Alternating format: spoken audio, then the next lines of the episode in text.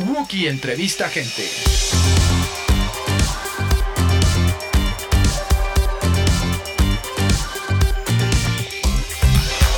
Hola a todos, bienvenidos a este podcast llamado Wookie Entrevista Gente, que se trata precisamente de eso. De que Wookie, yo, Wookie Williams, entrevisto gente. ¿Qué clase de gente? Eh, músicos, comunicadores, influencers, deportistas, eh, cualquier persona que me parezca interesante, que tiene una historia que contar y que probablemente a ustedes también les puede interesar saber qué tienen que decir. Eh, va a estar aquí, va a pasar por estos micrófonos este podcast apenas está empezando, así que eh, suscríbanse, eh, denle clic a lo que le tenga que dar clic para que puedan escucharlo cuando aparezca un episodio nuevo. Y en el segundo capítulo, es el segundo capítulo que hacemos. Eres la segunda entrevistada en este podcast. Hola. Eh, está conmigo Paula del Castillo. Eh, podría decir chica de mundo. Chica de eh, mundo. ¿No? Videoblogger, influencer, creadora de la plataforma Extraordinards. Eh, sí, chica del mundo, ¿te parece Geek. como correcto? Yo diría geek empoderada, ¿verdad? Geek empoderada. No, no es Está padre. Eso, Debería de ser mi nueva biografía en Twitter. que, que eso esté en tus tarjetas de presentación, Sí. ¿no? Hola, soy Paula, Geek empoderada. Mucho gusto.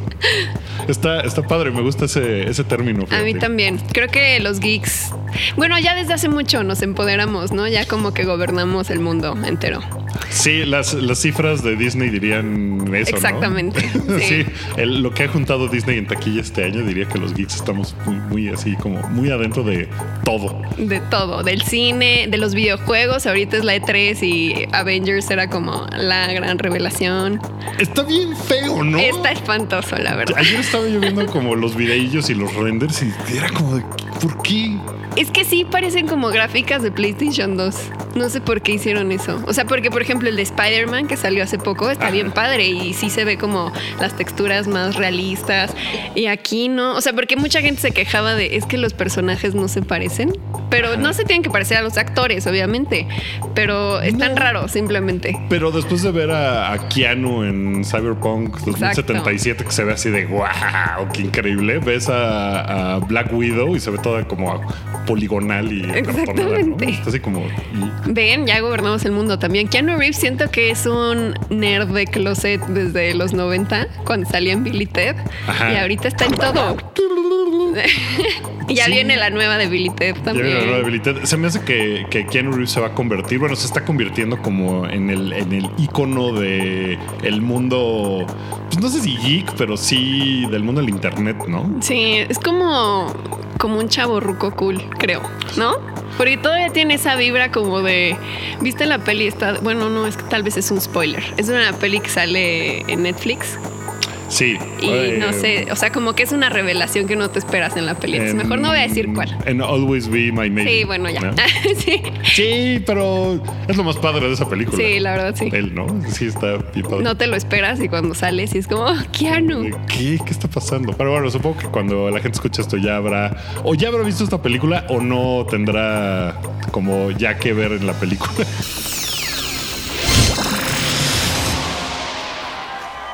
Eh, hablando de, de tu formación geek, cuéntame, ¿dónde creciste? Crecí aquí en la Ciudad de México, toda mi vida he vivido aquí. Ok. Bueno, en realidad en el Estado de México, porque de chiquita vivía en satélite. Que los satelucos siempre pensamos que es parte de la Ciudad de México, pero no es cierto. Y la gente de la Ciudad de. México dice, "Ay, esa gente de satélite. Sí, ya que sé. Se cree, que se cree chilanga. Pero ¿Qué le sí, era, era sateluca. Era muy feliz de chiquita viviendo ahí, la verdad. Eh, y ya, y pues he vivido aquí siempre. Ok, Lo- los, los satelucos, en mi experiencia, de los amigos satelucos que tengo, eh, como que tienen una experiencia de vida un poquito diferente a la gente de la ciudad porque está, de alguna manera está como aislado satélite, o sea, es su propio mun- mundito, ¿no? Sí. Eh, como que tienes ahí adentro todo lo que necesitas como era el plan original. Entonces, eh, ¿cómo llegaste, cómo descubrías tú cosas eh, que te gustaban cuando eras chica? Eh, me refiero a eh, pósters que tenías en tu cuarto, música que escuchabas. no sé, las- a lo mejor tienes hermanos que te pasaban cosas, o a lo mejor tenías amigos ahí mismo en satélite. Creo que el bazar de lo más verdes era como la principal fuente cuando querías un videojuego, cuando querías un juguete, un póster así nuevo, siempre el bazar de lo más verdes. Y mi hermano, que era cinco años mayor que yo, o sea, él siempre me, me pasaba como que esos gustos, porque yo no es como que desde chiquita dije, ah, sí, quiero jugar videojuegos, mamá, cómprame una consola, sino que más bien era heredado, o sea, de que él pues tenía las consolas y yo lo veía jugar y de repente como que probaba ahí la consola y así. Y, y querías más así. Quiero un NES, quiero un Super NES, quiero un GameCube, quiero todo. Ok, está padre que, que sea el, el bazar de los más verdes porque tiene ese paralelismo con. eh, yo soy muy del sur de la ciudad. Eh, entonces, eh, pues para mí era Pericuapa. Exactamente. Que es Sí. básicamente, o sea, hay un, hay un wormhole que va de uno a otro y, y como que la gente era la misma, pero un poquito distinta, ¿no? ¿Sabes que también el mix-up? O sea, como que en esas épocas, o sea, en los 2000, finales de los 90, ir a mix-up sí era como de, ay, salió un nuevo disco, un nuevo, una nueva película. Y me acuerdo de... Tower Records. Exactamente, ¿no? de ir ahí a, a comprar. ¿Qué épocas, no? O sea, porque ahorita ya quieres ver una peli, pues la ves en Netflix o la descargas, o, sea, yo qué o sé. quieres un juguete y lo pides por Amazon, Ajá. ¿no? Y a lo mejor antes era de, ay, voy a ir o alguien de mi familia a ver Estados Unidos que vaya a Toys R Us y me traiga algo. Ay, Porque- Toys R Us era bien padre. Toys Creo que ya no existe, padre. ¿verdad? Ya quebró. Ay, el año pasado fui al último Toys R Us que quedaba, creo que estaba en Nueva York, en Times Square, y estaban así de que no, pues ya casi casi ya Liquidación. porque todo va a cerrar. Y yo sí, Ay. qué tristeza. Algo me compré, me compré un... Un pianito de Big. Ayer, no, sí era en Toys R Us. No, No, era en Paul Paul Schwartz. Que esa es también la que salía en Mi Pobre Angelito, ¿no? Sí, que también cerró, ¿no? Sí. Tristemente. Qué triste, ya no existen jugueterías. Bueno, Ay, sí. Tú, tú tienes una muy bonita colección de, de juguetillos que salen en tus videos. Sí, tengo muchísimos Funkos que la gente luego critica. Los que son coleccionistas hardcore que tienen sus hot toys y así, siempre dicen como de, ay, qué chafa tus Funkos. Pero a mí me gusta mucho porque hay como algunas franquicias que no tienen ningún otro tipo de merchandise, de Ajá. memorabilia, y pues en Funko sí, sí lo sacan. Entonces pronto, justo ahora que hablábamos, no sé, de Billy Ted, pues puedes encontrar algún Funko de Billy Ted, pero no los vas a encontrar así De como nada más, ¿no? una figura de acción. O, o igual y sí hay, pero pues no, no se ven No, igual de el- bonitos. El, Funko es el- padre. ¿Cuál es tu, tu Funko o tu juguetito más preciado? Mi Funko favorito. O sea, no tiene que ser ni siquiera raro. ¿no? Por ejemplo, Sí. mi Funko, yo no tengo muchos, pero tengo uno de Laura Palmer de Twin Peaks, envuelta en Ah. plástico.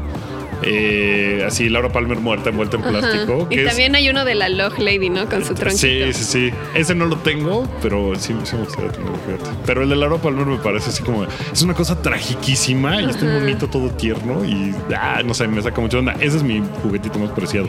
Creo que. Bueno, es que tengo un par que están autografiados. Creo que los que están autografiados son mis favoritos. Eh. Tengo uno de Margot Robbie de Suicide Squad, aunque todos odien esa película. Creo que estuvo increíble ya como Harley Quinn y está autografiado. Ok. Y tengo uno de. Bueno, no es tan importante, pero bueno, Victoria Alonso, que es productora ejecutiva del universo cinematográfico de. Marvel, sí, eh, y me autografió un Thanos. Que se me hace ya como una persona muy cool porque pues sí está como empoderando a las mujeres dentro de Marvel y creo que lo está haciendo bien. Ella es una chida. Yo la, la entrevisté y nunca, nunca se publicó esa entrevista, ahora que lo pienso. ¿Por qué? Porque en alguna época de la vida trabajaba yo en Pictoline y la entrevisté para hacer algo en Pictoline, que pues era como bien padre, pero nunca supimos cómo. O sea, era una entrevista que duró, no sé, hablamos 25 minutos y ella chidísima y todo bien Sí, padre. es como, como que tiene una vibra así súper de que le vale todo. Es Y- bien padre, sí. Entonces hablar con ella era como. Y, y no sé, me, me quedé siempre con la cosa de que, ah, no que se publicó esa entrevista. Lo voy a rescatar un día. Sí, rescátala, porque aparte tiene también este discurso como LGBT.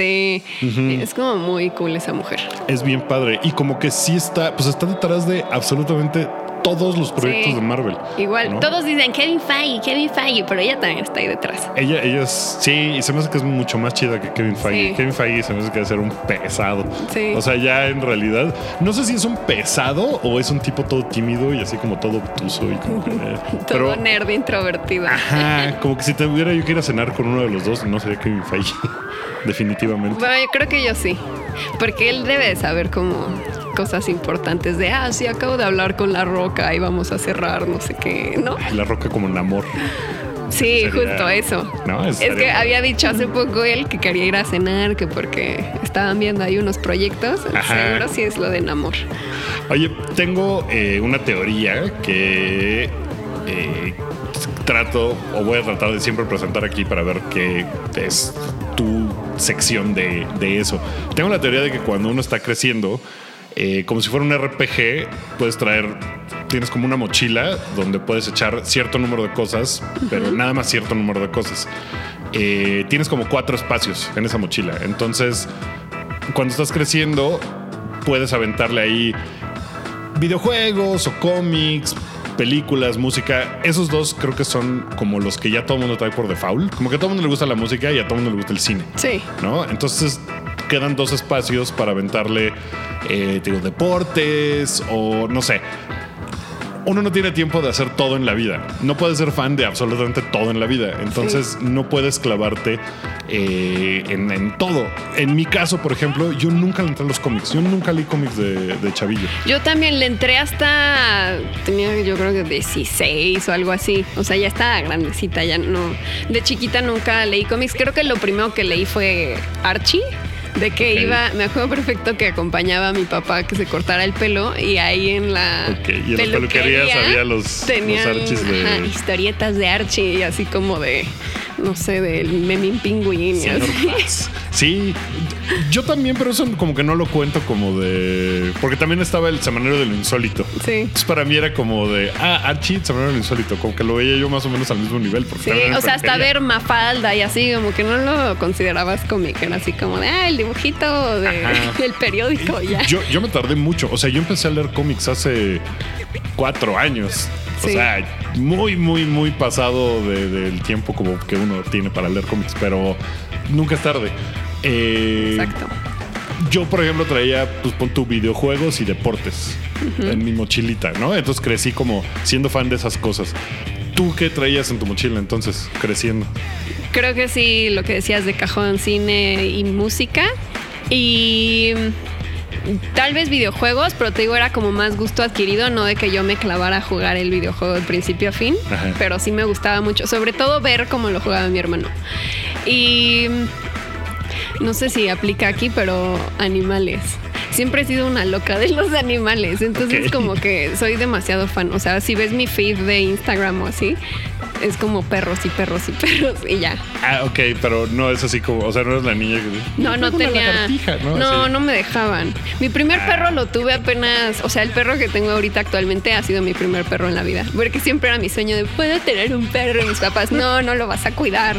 Y pues nunca me dejaron. Ni una tortuga ni nada. No. Ay, qué mala. Bueno, alguna vez tuve el típico pollito de feria, Ok. pero pues se duraba morían muy rápido. tres días y Sí. bye. O pececitos de esos que te daban en bolsa. Ajá. Ay, era muy cruel eso, porque hacían eso. Sí, era gacho. Y se morían a los dos días, literal. Yo, yo tuve en la adolescencia, me clavé mucho con los peces. Entonces tenía yo una pecera de 200 litros y tenía yo todos mis peces y así, ay, o sea, ahorita todavía voy a un acuario y me emociono muchísimo. ¿En serio? así Yo "Ese los peces no. leopardo", ¿no? O sea, como que Es muy ñoño. necesito tocar al animal, o sea, como acariciarlo y así. Entonces, que te regrese afecto. Exacto. O sea, como que ver al pez no me da nada. no me transmite nada. Son, son, sí, como que sí aparecen que les des de comer. Entonces sí como que van a verte así como de... ¿qué? ¿En serio? ¿Qué ¿Crees que Sí. creaste como un- un una vínculo. relación sí, con ellos? tenía yo uno que era como mi favorito y yo creo que sí me reconocía. Quiero pensar que Eh, tu perrito es un corgi, ¿no? Es un corgi. Mi mamá tiene un- un- una corgi y ¿En serio? he encontrado que son los perros más difíciles para tomarles foto en la vida. Ay, sí. Justo mi perro acaba de tener una cita este fin de semana. Ok. Le presentamos a una perrita y dije, bueno, me voy a tomar una foto. Y, o sea, en serio, los dos se volteaban porque yo decía, bueno, chance es mi perro que odia las cámaras, pero los dos, o sea, le ponías enfrente el celular y se volteaban a- hacia un lado. No sé por qué la odian. Y Yo no tengo fotos, o sea, tengo muchas fotos muy movidas de ese perro porque es muy. Sí. Oye, ¿qué, qué pedazo de cultura pop crees que te cambió la vida y te volvió geek? Eh, ¿Pueden ser varios? O- Sí, claro. Pero no hay ningún, no hay uno Creo que, sea- o sea, iba a decir volver al futuro, que siempre Volver al Futuro para te- mí es así como mi parte aguas en la vida. You telling me that you built a time machine? Ok. Y Jurassic Park también. O sea, esas dos películas creo que son las que más me marcaron de chiquita de decir como de, wow, ¿qué es esto? ¿Qué es esto? Y como que ya más. después de ahí empecé a ver más como pelis de Spielberg Ajá. y como que sí me, me volaba un poco la cabeza, pero como que ni siquiera tenía noción de como de que era el mismo director, ya sabes, como que las veía, Ok. veía y decía, ah, están padres, Ajá. pero como que no, no captaba. Va a sonar muy teto esto, pero me acuerdo de ver Dawson's Creek, así de, de puberta, y me acuerdo que Dawson era súper fan de Spielberg y como que hasta ahí empecé a captar como de, ah, es el mismo director de todas las que me gustaban. Órale, Dawson's Creek hizo algo bien. Sí. Al, al final de la serie, de Dawson acaba trabajando con Spielberg. ¿En serio? No vi el final. ¿Nunca viste el final? Bueno, En el último capítulo, como que le hablan así de, oye, ¿qué onda, Dawson? Vamos a ir en la noche. onda, Dawson? No, es que me, eh, tengo que ir con, con Steven. Ay, no. Eh, porque él trabaja en su oficina. Nunca, yo creo que no lograron que Steven Spielberg hiciera el cameo. cameo, pero por lo menos yo creo que sí les dijo, va, usen mi nombre, porque sí, sí aparece como que él trabaja para Steven O a lo mejor por eso dijo Steven. Porque si decían Spielberg, y era como de, "Ah, estás usando mi nombre sin permiso. Eh, No, se me hace que a lo mejor dijo. Como Bueno, que va. Steven Spielberg puede ser buena onda para eso, ¿no? Sí. A veces lo mencionan tanto en la serie como que sí está padre. Pero sí, así aprendí que Spielberg era el mismo de Era todas las director. películas. ¿Y sigue siendo tu, tu película favorita de Spielberg, Jurassic Park? Creo que sí. Sí, o sea, digo, me gusta todo en general, pero Jurassic Park tiene como un lugar especial en mi corazón. Ok. Estoy pensando que nunca he visto. Esto es un. Estábamos platicando de eso hace rato. eh, eh, nunca he visto Encuentros cercanos del tercer tipo. ¿No? No. Yo me acuerdo de haberla visto de chica, no la he revisitado así como para entenderla full, Ajá. pero como que sí la veía y se me hacía muy rara y muy lenta. O sea, como que no, no, igual como que se me hacía como impresionante para, no sé, pues la habré visto a los ocho años tal vez, en el canal 5. Pero E.T., por ejemplo, pues es así a la Sí. edad que la veas y todo te. Así, ah, ¿no? Sí, O sea, todo es muy. superbonita. Ajá. Como que siento que encuentros cercanos debe ser más como de. "Ay, ¿Qué, es- qué está, qué, Sí, qué está ¿qué es pasando? esto? No entiendo nada. Oye, cuéntame. eh, sé que eres muy fan de Kevin Smith. Sí, Por. porque se me hace un tipo muy cool, aunque tenga tanto hate en la vida, todos digan como de, no sé, es un mediocre, es un stoner ahí random, y, y puede que haga las películas más extrañas y Ajá. sin presupuesto, pero como que el tipo es muy apasionado en lo que hace. Me encanta eso, o sea, como que ves una plática de él y es un gran orador y como que se apasiona mucho en los temas que, que habla y como que sí te, te hipnotiza ahí un rato, te endulza el oído. Y también sus películas, o sea, pues te digo, aunque sean como, la verdad sí, bastante malas, la mayoría de ellas, pero me gusta, o sea, como que creo que fue de los primeros que creó un universo cinematográfico antes de Marvel y todo eso, tenía su View as Universe, y, y como que ir ligando sus personajes, hacer las cosas sin presupuesto y nada más como por amor al arte, y sobre todo que son como súper ñoño, ¿no? O sea, de que Sí. era el primero que se ponía así como a geek out, como de que realmente hablar de, de "Ay, van a hacer una película de Marvel y no sé qué, y conocer a todos los actores y entrevistarlos con conocimiento del tema, o sea, de que el güey ha leído muchísimos cómics. Luego, no sé si has visto un reality show que ¿El se llama Book? El Comic Book Man. Sí. Ya no me he echado las últimas temporadas, pero las primeras me encantaba, o sea, si no lo han visto, échenle un ojo, es como, ¿cómo se llama el de El precio de la historia? Algo así, ¿no? Ajá. El de History Channel. ¿no? Ajá, pero este es de cosas geeks.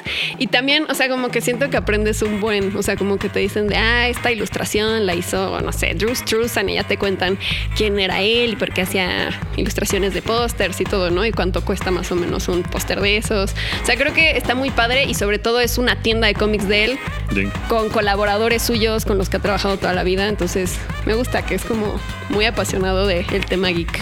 Qué padre. A mí siempre se me ha hecho mejor como, pues, ¿cómo es? como orador. O sea, ahora, Sí. ahora que hace sus videos hablando de películas y que se echa hora y media hablando de Spider-Man, Sí, lo hace increíble. O sea, si te, sí te echas la hora y media nomás para oírlo rantear y despotricar y decir qué está bien, qué está mal. Como que tiene unas ideas muy claras sobre muchas cosas Sí. y eso se me hace como bien padre. Sí, siento que es más brillante de lo que le dan crédito. O sea, porque, por ejemplo, si ves sus redes sociales, de repente te echa una historia así que nada que ver. O sea, de que, ah, miren, me encontré un boleto de cine y te cuenta toda la historia, pero como tan bien hilada. O sea, como que realmente sabe contar historias. No sé por qué luego no lo hace tan bien. Como que le gana su lado stoner en el cine. Ajá. Como que a la mitad de la filmación empieza. Bueno, Sí. a lo mejor después del infarto ya no fuma tanto, no sé. Pues esperaría que no, no creo que sea tan bueno. ¿no? Bueno, no sé. Luego hay como algunas enfermedades que sí les dan Sí, a lo mejor el THC lo, lo calma. Ajá, no, sé. Pero, pero sí, el tipo es muy brillante. Y he visto, o sea, lo he visto en, en Comic Con, que da como su panel de, en el Hall Age. Ajá. Y se me hace igual de los mejores paneles. O sea, como que puede ser él igual ranteando así una hora de, de la vida y no, y tal vez que me encontré a no sé quién y que iba a hacer una película. Y como que en realidad te, te atonta, o sea, como escucharlo. Me gusta que además es como bien sincero cuando habla, por ejemplo, de Bruce Willis y que dice, es el tipo más mamón del mundo. O sea, como que no le importa, eh, pues como quemar puentes, ¿no? Pues Sí. así como de, fue horrible trabajar con él. Y, y se pone como a contar las historias así. No es de, bueno, eh, sí, el proyecto fue interesante. No, o sea, es como muy sincero y, y eso está padre. Cuando lo conociste, ¿no te decepcionó en la vida? Porque No. luego pasa eso. Además es como súper sencillo, súper, o sea, como que llegué y literal era como la misma persona que ves en redes, como como todo pachoncito, buena onda, noble. Ajá. O sea, de que pues nada, más lo saludé y como, como que se le nota en la cara, o sea, no, no cara de, ah, bueno, porque muchos luego pasa de que Sí. lo entrevistas o te tomas una foto y como que fingen que son súper buena onda, pero luego te despides y como que te hacen cara de, ah, sí, ya vete. Y él no, o sea, como que se nota que sí es auténticamente una buena persona. Ok, ok. Eh, cuéntame de Extraordinaire. ¿Cómo empezó la idea? ¿De dónde salió? ¿Cuándo empezaste a pensar, ah, puedo dedicarme a esto? Em, empecé, bueno, el canal empezó hace cinco años, pero antes de eso, como tres años antes más o menos, conduje un programa de videojuegos que duró una temporada y probablemente nadie habrá visto, que se llamaba Gamers TV, salía en Sunny Spin. Y ya como que desde ahí, o sea, pues teniendo como ese background de, de chiquita que pues me gustaban los videojuegos y como esas pelis de ciencia ficción y así, como que dije, ah, pues sí me gusta como esa onda, igual como que sin tener mucha noción de pues hace que como ocho años no había realmente como todo este hype de que los videojuegos y los superhéroes y Era como lo mucho geek más es de cool. nicho, tal Sí, vez. era ¿no? más O sea, nicho. Estaba un poquito más. Exacto. Y no había como mujeres en lo absoluto haciendo esos temas. Y como que dije, bueno, sí me gusta. Porque de hecho yo antes quería ser periodista de, de- perdón, de música. Y estuve un rato así como en unas revistas, así como trabajando el tema. Y luego como que dije, no, creo que sí me late más esta onda como geek. Y como que fui descubriendo que sí era más mi personalidad. Y luego ya, después de hacer ese programa, empecé a hacer un... eh, en un canal que se llama Zares del Universo. Tenían, eh, o sea, es de Facundo y hacían como sketches y no sé qué. Pero me dijeron, o sea, ellos habían hecho el programa de, de gamers. Entonces me dijeron que si querían me podían producir videos para YouTube. Que para mí entonces era como de YouTube qué, o sea, cómo funciona, cómo voy a ganar o qué, de qué sirve. El punto es que realmente no sirvió de mucho, pero me sirvió de experiencia. Estuve ahí como dos años haciendo una vez a la semana una cosa que se llamaba Geekend y, que hablaba como de noticias geeks. Y ya como que después me animé a hacer mi propio canal. Y, y ya, como que un día se me ocurrió o sea, leyendo, no sé si has visto esa expresión gringa como de, no sé, cook extraordinaire o algo así. Y dije como, ah, pues sería como nerd extraordinaire, pues mejor extraordinaire. Y ya, así salió como el nombre y como que empecé a hacer, eh, pues ya, videos, que mis primeros videos son son de vergüenza. O sea, no, no puedo. Luego hacen muchos youtubers así como de voy a reaccionar a mi primer video. Yo no lo he hecho porque me dan mucha pena. O sea, no, no los quiero ni ver, los borraría, pero pues como que hay que se queden en, en la historia. No Ya sé. si alguien quiere rascar y Sí. buscar los primeros videos, pues ya que vayan y, y lo hagan. Sí, porque sí me veía toda teta, así de, hola, voy a hablar de X-Men. Me acuerdo que acababa de salir Days of Future Past, fue como de mis primeras reseñas. Ok. Pero siempre me ha parecido que, o sea, muchos youtubers como que, hola amiga, y como que tienen esta onda como de impostar la voz y gritarle al micrófono y vamos a enseñar tal cosa, así como te practico. Y tú no, tú siempre, o sea, me, me parece que eres hasta hasta cierto punto, hasta como tímida eh, Sí. la hora de, de- no, o sea, no, no eres así flamboyante y te pones a gritarle a la cámara de cosas. Sí. ¿Así te sientes cuando grabas? O sea, porque esa es mi percepción, pero pues no Pues sé. soy muy tímida. De hecho, o sea, por ejemplo, mi familia que ven los videos y dicen como es que te transforma, o sea, como si fuera una transformación de que me vuelvo la persona más extrovertida del mundo y no, ni siquiera, o sea, como dices, soy como más, o sea, Sí, sí, más hablo, contenida. pero lo contengo más. Pero sí, o sea, como que digamos que ese personaje de YouTube es como mi lado más extrovertido, aunque no lo sea tanto. y el real, pues es mucho más tímida. Ok, ¿cómo, cómo? Me imagino que debe haber habido algún punto en el que, eh, no sé si cuando empezabas o cuando empezaste a volverte más y más popular, la, la gente que consume esos videos, pues que todos son hombres, eh, por lo menos como que en un principio y después se va abriendo un poco más, pero ¿Cómo combatías los comentarios de estás bien bonita? ¿no? O sea, porque pues estás haciendo una chamba, estás haciendo algo, no nada más estás así de hola amigos, ¿no? Y te pones media hora en, en el video a, a Sí. salir nada más. ¿Cómo, cómo, pues, ¿Cómo combatías eso en, en tu mente como para decir, ya, a ver, no, esta es una chamba, ¿no? O sea, Pues a la fecha sigue siendo así como 90% masculino mi público.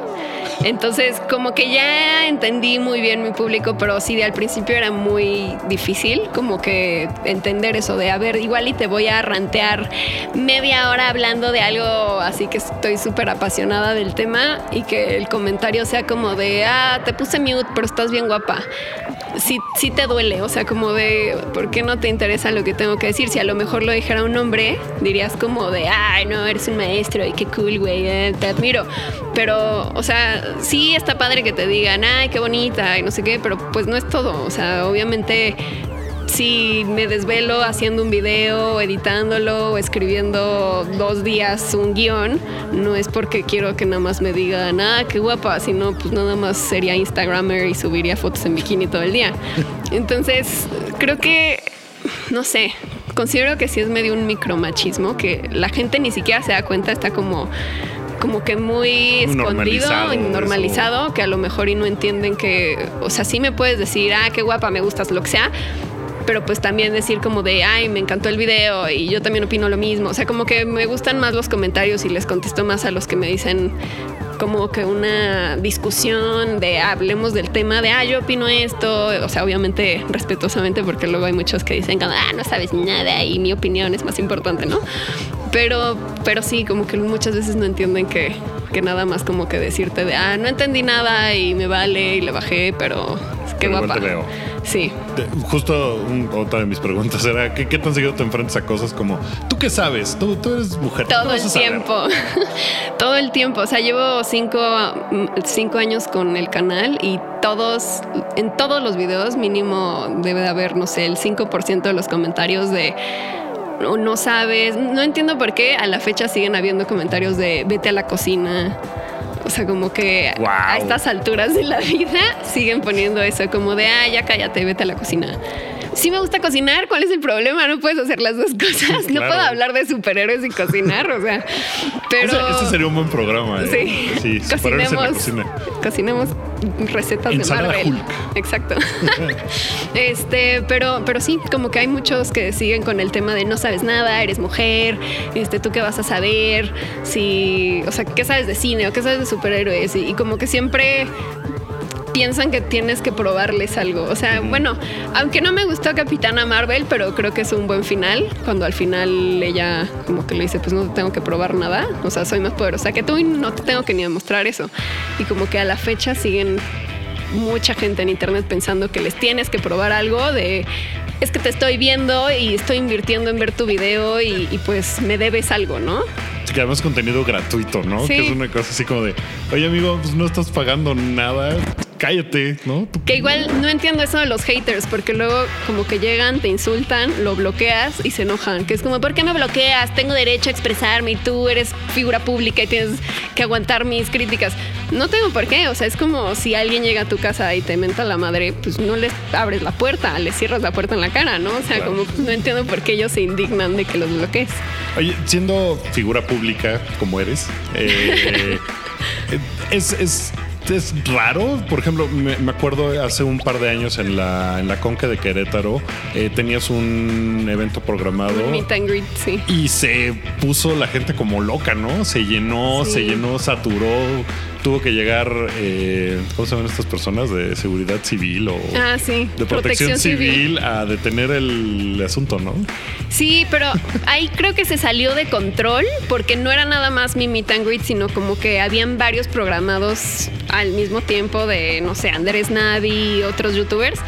Y como que... No, tú toma todo el crédito. creo que... Todos iban a verte a ti. No, y creo que con que no había como pensado, o sea, como que ellos dijeron, ah, pues sí, que vengan los youtubers y ya, o sea, pues lo que me importa son, no sé, Stan Lee y Tom Holland que iban a ser los, o sea, como las estrellas principales de ese evento.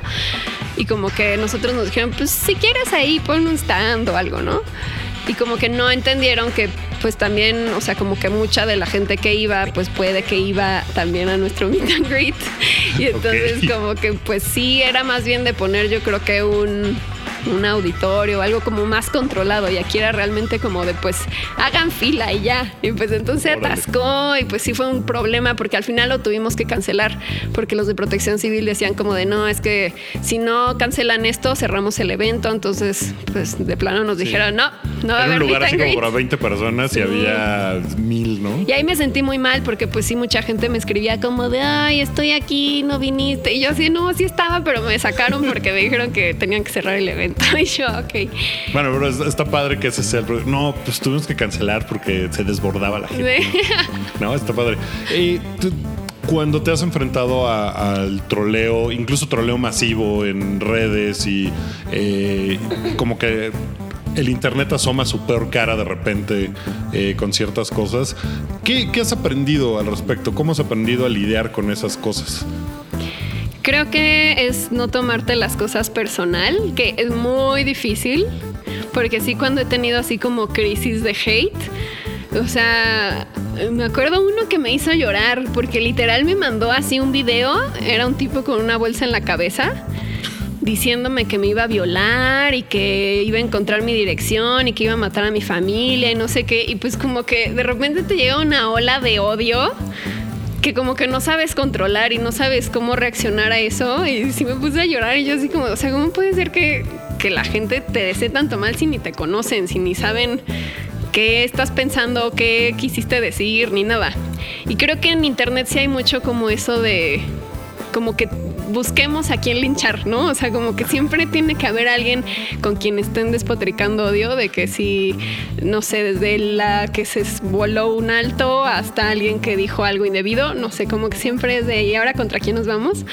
Pero creo que sí es como tomarlo todo, o sea, como que alejarte un poco y, y pues verlo fríamente y pensar que pues no te conocen, no saben realmente quién eres o qué, qué es lo que querías decir, tal vez.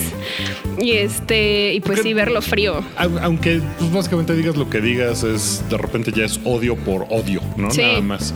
Sí, exacto, porque sí me ha llegado, o sea, como hate de personas que ni siquiera me seguían o que ni siquiera sabían de mi existencia, como de esta que hace o qué dijo o quién es y nada más es igual, así como de y te voy a violar y te voy a no sé qué, o sea, como de que ya son grupos de odio que sí me he dado cuenta de eso, como que de repente hay, por ejemplo, grupitos en Facebook que se dedican a eso, o sea, como que es de y ahora vamos todos contra estos y entonces como que se van todos esos followers a echar hate a esa cuenta y que a lo mejor ni te ubican y es como de si te vieron en la calle no saben ni quién eres, pero en internet te están diciendo que te van a matar y no sé qué.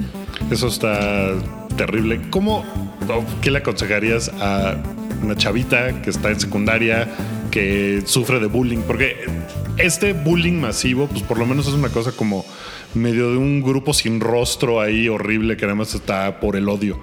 Pero pues hay gente que le toca a todos, no sé si a ti te tocó ser bulleado. Yo fui muy bulleado cuando era en la primaria, por ejemplo, y ahorita como que lo pienso y digo, si tan solo hubiera yo sabido, ¿no? O sea, y, y- y si tan solo alguien me hubiera dicho, mira, haz esto o piensa esto o tal cosa, eh, ¿qué le dirías a una chavita que está siendo bulleada por lo que sea? A lo mejor porque le gustan los videojuegos, a lo mejor porque le gustan eh, los superhéroes y es una cosa como que todavía, eh, porque, no sé, porque ahora va a usar pantalón, ¿no? Yendo a la escuela eh, y que a lo mejor va a recibir bullying por eso. Sí, es un tema muy complicado. Y luego, como que sí pienso, yo también cuando me bulleaban de chiquita, porque era como la más ñoña del salón y no hablaba y así. Y como que luego pienso, ¿qué les diría? Y, a- o sea, me cuesta la fecha pensar qué les diría, porque pues sí es como, o sea, decirle a la persona que está siendo bulleada, pues tú sé tú misma, o sea, tal vez esto es solo un- una etapa que va Las a acabar. cosas se ponen mejor. Sí, eventualmente todo se pone mucho mejor, así como cliché gringo de y cuando dejes la universidad que te vas a ir, o ya sabes, o sea, de que encontrar, tal vez no en la universidad, pero después vas a encontrar como a tu tribu de gente, o sea, como gente que le gusten las mismas cosas que tú y hay mucha gente, o sea, no no porque en tu universo, en tu burbuja que vivas en este momento no haya gente como tú, significa que no las haya allá afuera, porque somos demasiados y hay ya comunidades para todo. Entonces, solamente es buscar y aguantar. O sea, no, no sé qué decirles en cuanto a qué hacer con los que los bulean. Porque tampoco es de respóndele y tú también golpealo, ¿no? O sea, como que nunca sirve de nada ponérteles No, al más, tú más por tú. bien, más bien como de como de, algo de esperanza, ¿no? Sí, De- o sea, es más bien eso, como ese mensaje de pues aguanta y te va a llover muchísimo, tal vez, pero eventualmente hay, hay como luz en el camino y sobre todo como que pues acercarte más a la gente que te ama y que pues sí te, te va a apoyar y que tal vez pues te va a hacer, bueno, no tal vez, seguramente te va a hacer más ligero ese paso por ahí. Me acuerdo hace poco que vi un, un tweet de alguien, o sea, como que estaban hablando dos personas que no, no sé, no conozco, pero como que una puso así de, no manchen, o sea, no, no era como influencer o así, era pues una chava que puso como de, no manchen, me acaba de llevar un buen de hate, este... No sé cómo le hacen los, los influencers que, les llueve a cada rato, cómo hacen para aguantar eso. Y vi que le contestó como un amigo suyo, como de, ay, no, es que ellos les manejan las cuentas. Por ejemplo, ve a Pau del Castillo, o sea, me mencionó, por eso vi el tweet. Ve a Pau del Castillo, ella le llovió un buen de hate y, y está como si nada, porque le manejan la cuenta. No me manejan las cuentas. O sea, eso fue como aguantar y aguantar y aguantar y de repente como alejarte de las redes y decir como de pues voy a esperar a ver si se calma y me dejan de decir que me van a matar y pues esperar. Que seguramente de ese odio, así al menos una vez a la semana te debe, te- te debe seguir llegando, ¿no? Así Sí. random alguien, así que alguna cosa. Sí, así. siempre. Digo, también lo que funciona muy bien en las redes es como poner esas palabras de odio que bloqueas. Ajá. Hasta me han servido como muchos mensajes de odio porque me dan ideas como, ah, mira, esta palabra no la tenía en mi lista negra y la agrego así 80 sinónimos de zorra, no sé qué, ya sabes. ¿Qué, ¿Qué podemos hacer? Yo pensando en eh, El Hype, que es el otro podcast que tenemos acá, que tiene más o menos el mismo tiempo que, Extraordinaire. Como que, como que fue un buen momento como para empezar cosas, me da la impresión. Eh, pues lo empezamos entre, entre tres amigos, tal. Eh, a la fecha no tenemos una chica conductora. Hay una chica Sam que viene eh, pues viene a ratos cuando puede, se escapa de su trabajo y se viene con nosotros a platicar, que pues en realidad es eso, ¿no? Platicar de las cosas que vimos en la semana y todo. Pero siento que todavía hay un, cliché como de, ay, la chava nerd, como que no es una cosa que sea... eh, Aceptado. Pues no sé si aceptado, pero sí como más grande, masivo, como de tan normal como pues unos güeyes nerds, ¿no? Entonces a mí como que siempre me da mucha cosa de, ay, somos una bola de, de así señores barbones de lentes hablando de ñoñadas. Como que siento que tendríamos que romper, no nosotros. O sea, sí nosotros, pero no nada más mi pregunta va hacia como de qué hacemos nosotros, sino como de qué hacer como para que crezca, para que se rompan esos clichés. Ser más inclusivos, ¿no? Las- No sé, hasta a mí me cuesta porque, como te decía, que mi audiencia es 90% masculina. Y como que luego quiero, o sea, como que pienso, ¿y qué hago como para que haya más, o sea, audiencia femenina? O no, o sea, tampoco es como que las voy a convertir, ¿no? O sea, de, y ahora serás geek. Pero, pero sí, o sea, como que pienso, o sea, por ejemplo, si hiciera, no sé, un video de ¿qué le llamaría la atención a las mujeres? Tal vez como tutoriales de cosplay o algo así. Pero no sé, también siento que eso como que aleja a la audiencia masculina. No sé, es, es complicado porque sí, a la fecha siguen con eso de. Por ejemplo, cualquier chava que está empezando de, ay, yo quiero hablar de temas geeks, es como de, ay, eres única y diferente. O sea, no sé por qué les encanta eso, como de, ay, y si no, eres una poser, y si no, o sea, Ajá. siempre como que te critican. Entonces es como de sí queremos que haya más, pero si las hay, te critico porque no eres tan geek como yo. O sea, como que todo es esa, ese sentimiento de propiedad de ah, yo soy el que más sabe porque yo la vi antes, ¿no? Ajá. Por ejemplo. Entonces, no sé, también a mí me cuesta como que encontrar ese punto de cómo decirle a las chavas de está bien ser geek y está bien que te gusten estas cosas y está bien que hablemos de estos temas y no necesitas o sea un estereotipo no de ser este como dices un gordito barbón o lo que sea puede ser o sea cualquier persona o sea puede ser guapo feo puede ser lo que sea y puede ser geek y que te gusten estas cosas Eh, hablando de guapos, feos. Has entrevistado un montón de gente en, en- este tiempo, ¿no? Eh, pues Jason Momoa, eh, eh, no, no sé, o sea, ti- tienes ¿Estás pensando como... en guapos? Estoy pensando en guapos. Eh, Michael Fassbender Michael Fassbender, bueno, Evangeline Lilly, eh, Daisy Ridley.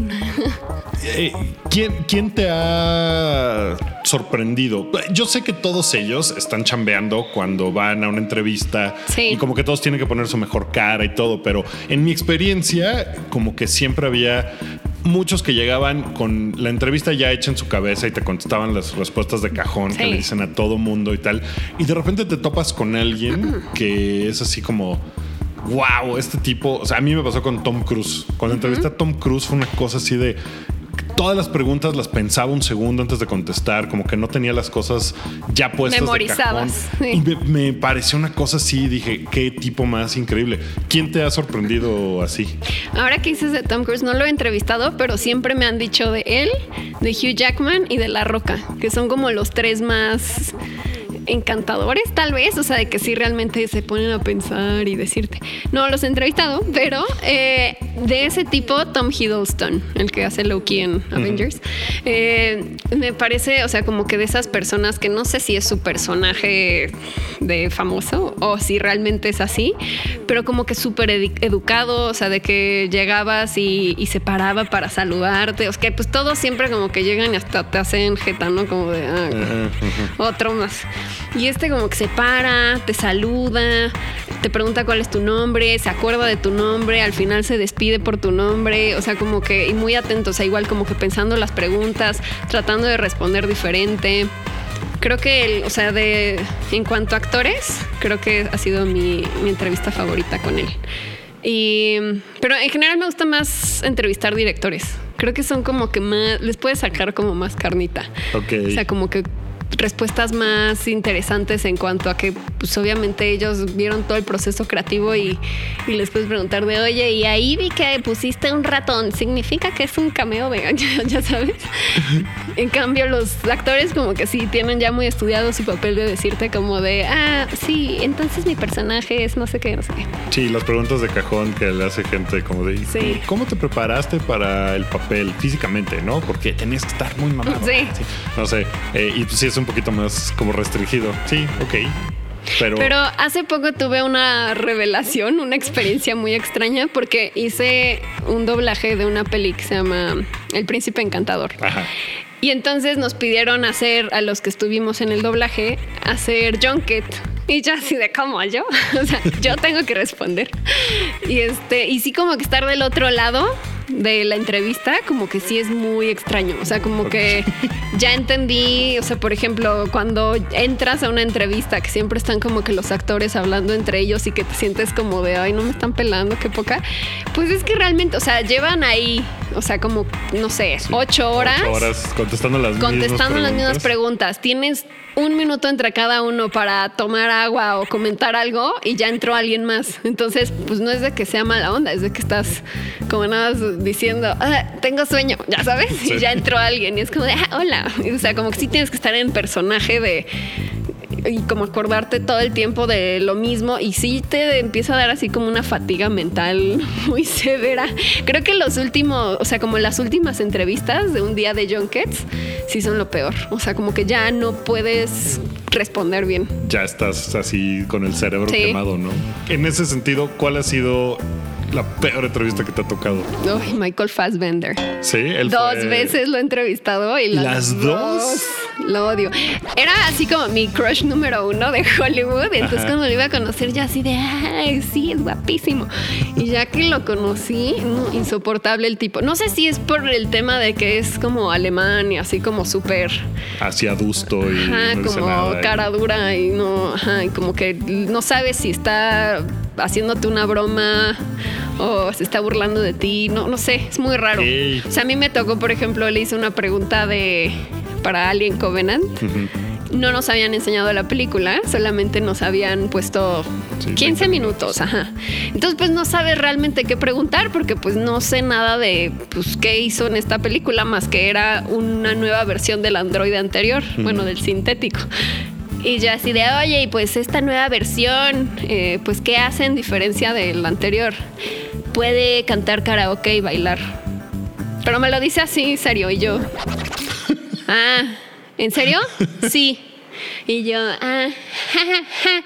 Y dije, pues a lo mejor sí es cierto. No, o sea. Ah, Sí, claro, porque pues sí toca en, en Alien Covenant, pues toca la flauta, ¿no? Sí, pero Y pues es como que cantaba karaoke. Dije, a lo mejor sí es una escena. O sea, pues ¿qué hago? Podría ser una escena, sí. Y claro. luego le pregunté como de, oye, ¿y qué? ¿Cuál es tu sintético favorito de toda la franquicia, toda la saga Alien? Nunca he visto Alien. Mis favoritos son los de Blade Runner.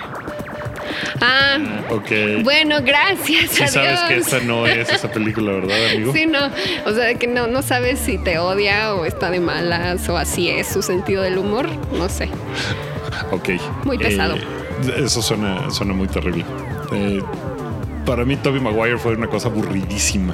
El tipo, no, no que fuera mala onda, nomás que era todo. No, pues sí, sí. Tiene cara de soso. Spider-Man". Aburridísimo. Fue así como Ay, de. no. Ay, qué mal. Así conocí a Spider-Man y ese Pero mi, mi Toby, ese era, sigue siendo yo creo mi Spider-Man favorito. Sí, sigue siendo Sí. Spider-Man No sé si es por nostalgia. Pues, pues fue el primero, sí, podría ser. O sea, sí. La primera de Spider-Man para mí era así como la revelación de la vida en superhéroes. Bueno, y X-Men. Ok. Ya, para acabar, hace rato mencionaste que no te gustó Capitana Marvel. Ajá. ¿Quién fue tu Capitana Marvel O sea, en la vida. en la vida? O sea, como de Capitana Marvel tuvo toda esta ola de, ah, va a inspirar a un montón de chavitas, tal como como la Mujer Maravilla en su momento, tal. Eh, Marvel, pues supongo yo que por el tamaño y todo, como que trataron de hacer Capitana Marvel que fuera súper eh, poderosa y súper chida y todo. Eh, que no te haya gustado la película, mí tampoco, me gustó tanto, la verdad. Pero sí me parece que es un personaje que puede ser como muy importante, sobre todo por el nivel y la masividad que, que tiene, ¿no? Entonces, en ese sentido, ¿quién fue tu Capitana Marvel? Creo que sería algo reciente, o sea, no de que crecí con ellas, pero cuando empecé con todo esto de hacer mi propio medio y todo, veía a Felicia Day, que es, o sea, entre igual tiene canal geek y tiene, bueno, tenía su serie web y eh, actriz en, no sé, Supernatural y así. Tampoco es como que siga toda su carrera, pero como que una de esas mujeres que realmente me llamaba la atención porque estaba haciendo como cosas fuera de lo normal y como que por sus propios medios y, hablando de temas igual como súper pues geeks y que no estaban en esa época igual tan popularizados. Además de que pues es como guapa, entonces también como que no encajaba en el molde de justo de ah, los geeks hace 10 años. Entonces creo que ella como que me, me gustó mucho como su estilo, como para tomarla de modelo a seguir, para hacer este tipo de cosas. Y también Jessica Chobot. Sí. Es También como que siempre me ha gustado mucho como su estilo de, de conducción y también como que empezó de, de algo súper random como lamer un, un control de PlayStation que pues realmente no es la mejor referencia porque pues está ahí como sexualizando la imagen pero eh, o sea creo que a la fecha lo hace muy bien. O sea como que tiene ya una carrera ya de varios años tanto lo que hizo en IGN como ahora en Nerdist que pues sí como que admiro mucho su estilo y además de que ya a la fecha pues está casada, tiene un hijo, ya tiene, no sé, creo que 40 o algo así, y como que se, o sea, sigue dentro de, de este ámbito y haciéndolo muy bien, y creo que es como modelo a seguir también. Buenísimo, es padrísima Jessica Chobot. Sí, fan. fan, fan. Paula, muchísimas gracias por haber venido. eh, Muchas gracias Por a dejarte ti. entrevistar. Eh, te puede seguir la gente en redes, en Instagram. Sí, como Pau de L Castillo, o sea, es como Pau del Castillo sin la E, y como Extraordinario en YouTube. En YouTube, en Twitter. ¿Estás activa en Twitter? Sí. ¿No tan activa? Pau de L Castillo igual. Igual. Como que luego olvido un poco Twitter. Estoy más en Instagram y Facebook. Pero sí. Ahí es donde está la onda, ¿no? Pero sí, bueno, sigo amando Twitter, pero como que de ahí creo que es cuando llega más hate. Entonces como que lo tengo un poco así como en Sí, una como cajita. metido en, ajá, en una caja fuerte. Sí. Muchísimas gracias por haber venido. Eh, este programa se llama Wookie Entrevista Gente. Pueden suscribirse en Spotify, en SoundCloud, en, en, en YouTube. También está en YouTube. Le pregunto al señor productor Rui, que eres el señor productor el día de hoy. Sí, sí, me dice que sí está en YouTube. Eh, así que suscríbanse a esto. Si, si les gusta, va a haber más gente. Va a haber. eh, van a ser ocho episodios, me parece, la primera temporada de esto de Wookie Entrevista Gente. Entonces, eh, gracias. Fuiste la segunda entrevista de este Muchas programa. gracias por invitarme. No, hombre, gracias a ti por haber venido. Gracias a todos por haber escuchado. Nos vemos en la que sigue.